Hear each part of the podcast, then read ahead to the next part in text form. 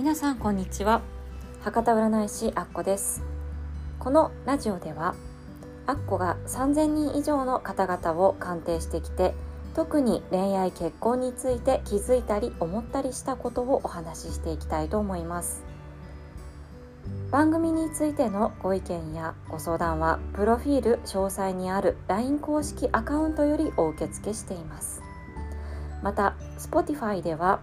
インスタグラムでストーリーにシェアできますのでぜひシェアしていただけると嬉しいです。私もシェアさせていただきます。また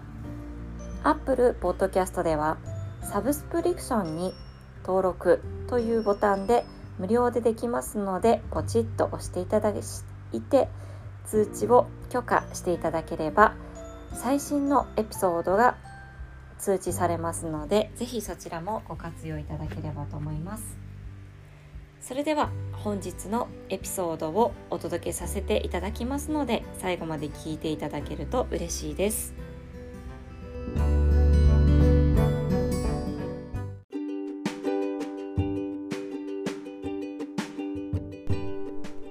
はい。皆さん明けましておめでとうございます。2020年になりました。どんなお正月を過ごされましたでしょうか？私はと言いますと年末からですね年始にかけてちょっと都心のホテルにお泊まりをしてですねいつもと違った空間で過ごさせていただいております。これもですねこういったことができるのもお客様とか支えられている皆様のおかげだなと思ってですね感謝の気持ちでいっぱいの新年を迎えさせていただいております。今年もリスナーさんに支えられる1年となりますのでどうぞよろしくお願いいたします。それではですね今回は新春ということで一応運勢の切り替わりというのは2月4日の立春からではあるんですが9星の星別の運勢についてですね今回は特別に配信をさせていただきたいと思いますのでよろしくお願いいたします。2021年はどんな年だったでしょうか、うん、いろんなこう大変だったりとかコロナ禍だったのでほとんど年の半分ぐらいはですね緊急事態宣言でなかなか思うように進まない1年だったかと思います。今年は少しそういったところから抜けると思いますので今沈んでいる気持ちの方も希望が持てる1年になるのではないかなと思います。それでは早速ですが一泊水星から九死火星までワンポイントずつですねバイオリズムというか運勢をお伝えしていきたいと思います。よろしくお願いします。まずはじめに一泊水星からお伝えしていきたいと思います。一泊水星は星一つとなります。一泊水星さんはですね年間を通じてややちょっと運勢は高まりっていうのを見せないかもしれません。しかしモヤモヤとか苦しさっていうのは秋を境にして切り替わっていきます。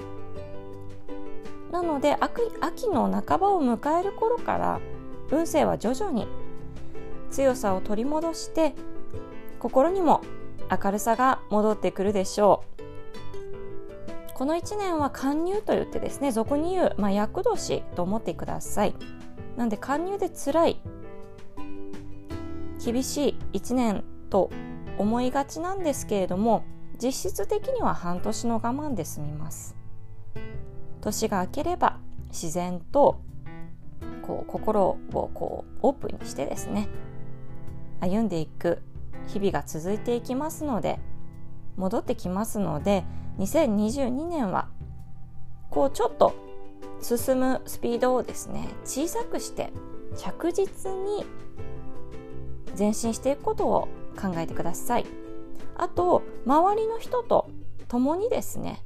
こういろいろやっていくっていうのが開運のコツになります。特に周りのお世話しつついつの間にか自分も救われている。そして想像もしない世界の扉を開く。奇跡っていうのを体感していただければなと思います。では続きまして時刻土星お伝えしたいと思います。時刻土星さんは星3つとなります。1年間ですね。2021年はすごく大変だったと思います。やっと谷底を抜けてやっとこう上向き上昇フェーズに向かいます。ですが前半はですねやっぱり思ったようにまだ上向きにならないかもしれません。で特にですね7月頃にちょっと、うん、トラブルっていうのが連続して起こることになりそうなので7月はちょっと注意しておくようにしてください。でこの7月になんか嫌なことが立て続けに起こっちゃってこう周りに不機嫌風をですね振りまいてしまったらですね今度年の後半に訪れる幸運期に水を差してしまうことになります。前半は持久戦だと考えて淡々と過ごすようにしてくださいで秋以降はですねこう運気がどんどん上がっていきます。なのでここからはですね強いこう前進性を持った運気に追い風を受けることになると思いますので落ち着いて取り組むべき課題はですね夏までに終わらせておくことが望ましいです。続きまして三匹木星さんは星4つです。いいですね。三匹木星さんやっと明るさが取り戻ってくるような一年になると思います。一年を通じて強い運勢です。やっぱここ数年はやっぱ不本意の連続だった人も多いかもしれませんがここまで諦めずに進んできた自分を褒めてください。やっと三匹木星さんに春が来たという感じです。年を年明けからですね一気に走り出す。けれどもおそらく春先から夏の入り口まではなかなか思ったように物事は進まないかもしれません。でその後も順風満帆とはいかず変化の連続になると思います。けどそれは全然問題ありません。心の明るさっていうのを持っておけばですねどんな困難も超えていく底力を持ってますから本当三匹木星さんの本領発揮の1年にしてください。ただし気をつけないといけない月があります。それは6月です。6月だけは大きな決断っていうのは避けるようにしましょう。続きまして白く木星さん。星5つマックスパワーです。おめでとうございます白く木星さん。白く木星さんはほんと1年間通じて運勢めっちゃ強いです。でとりわけですね6月から10月にかけてはもうほんと勝負時です。異常な強さです。もう白く木星さんの願望を全て叶えるほどのパワーを持っています。でこの運気の力をご自身の開運につなげるだけの決意と行動力はを問われています。緑に乗れる年でもあるので4月と5月の運気がちょっと低い時にそばにいてくれた人との関係を大切にしましょう。好調な時にはたくさんの人が集まってきますけれどもこううまくいかない時にいる人っていうのは本当の友達と思ってください。ただしですね4月と5月は運勢がやっぱ落ちるのでここで大きな決断は避けてください。そして周りの人に頼ることが開運の近道となります。続きまして合土星さん。合土星さんは星3つとなります。2022年の合土星さんは前年までと一転して落ち着いた生活になると思います。4月に向かってですねちょっと運勢低まっていきますが悲観する必要はありません。なぜかというと宇宙が合土星さんに対してですね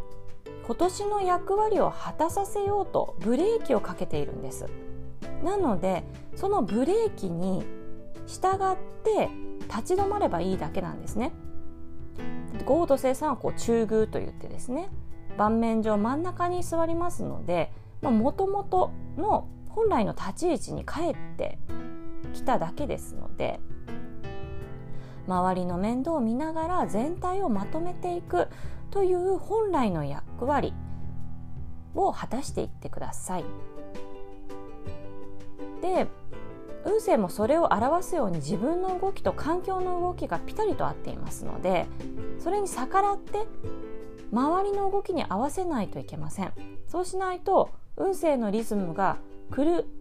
れてしまって悩みが多い1年となってしまうかもしれませんので気をつけましょう続きまして六白金星さんいきます。六白金星さんもいいですね。星4.5です。はい。もう六白金星さんの周りにはですね本当に大きなパワーがですね満ちています。六白金星さんにとって2022年は今まで努力してきたことが形になってくる年となるでしょう。実力以上の大きな成果を手にする人も現れるでしょう。この状態を長く維持するには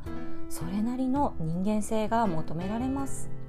大事なのは謙虚な姿勢を持つことです。そうすれば宇宙が強力な後ろ盾となって六白金星さんを支えてくれることになるでしょう。ただし3月はちょっと落ちますので年初からですね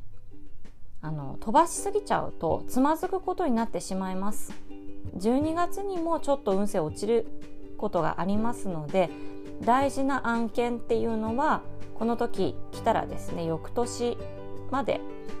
持ち越さず年内には目処をつけた方が良いでしょ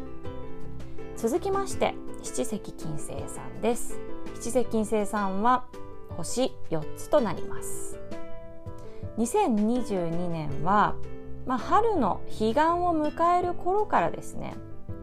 運勢がどんどんどんどんこう上向きになっていきます。あと秋の土曜までは本当速度を緩めることなく全力疾走の生活が続くでしょう。あんまり忙しくこう七石伊勢さんって走ることっていうのはあんまり好まない星なんですけれども2022年は本当にあなたが走り回らない限り周りも動き出してくれません。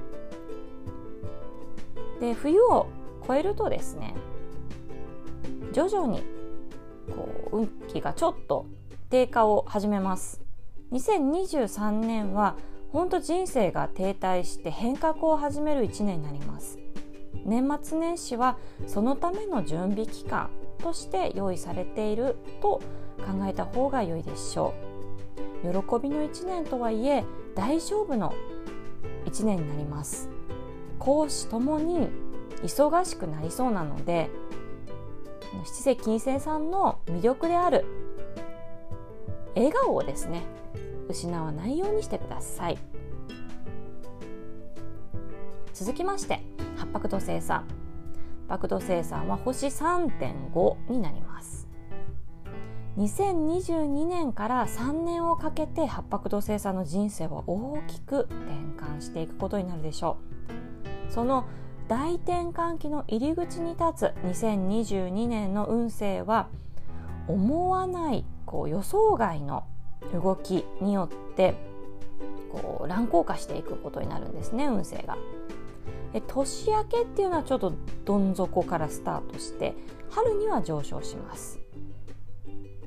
で秋は少し低迷して冬になってまた勢いを取り戻すという本当上下が激しいです。注意すべきは1月と10月ですここで本当大胆な動きを取ろうとしないようにチャンスはやってきますから焦らずこう物事のこう流れに身を任せてみてください。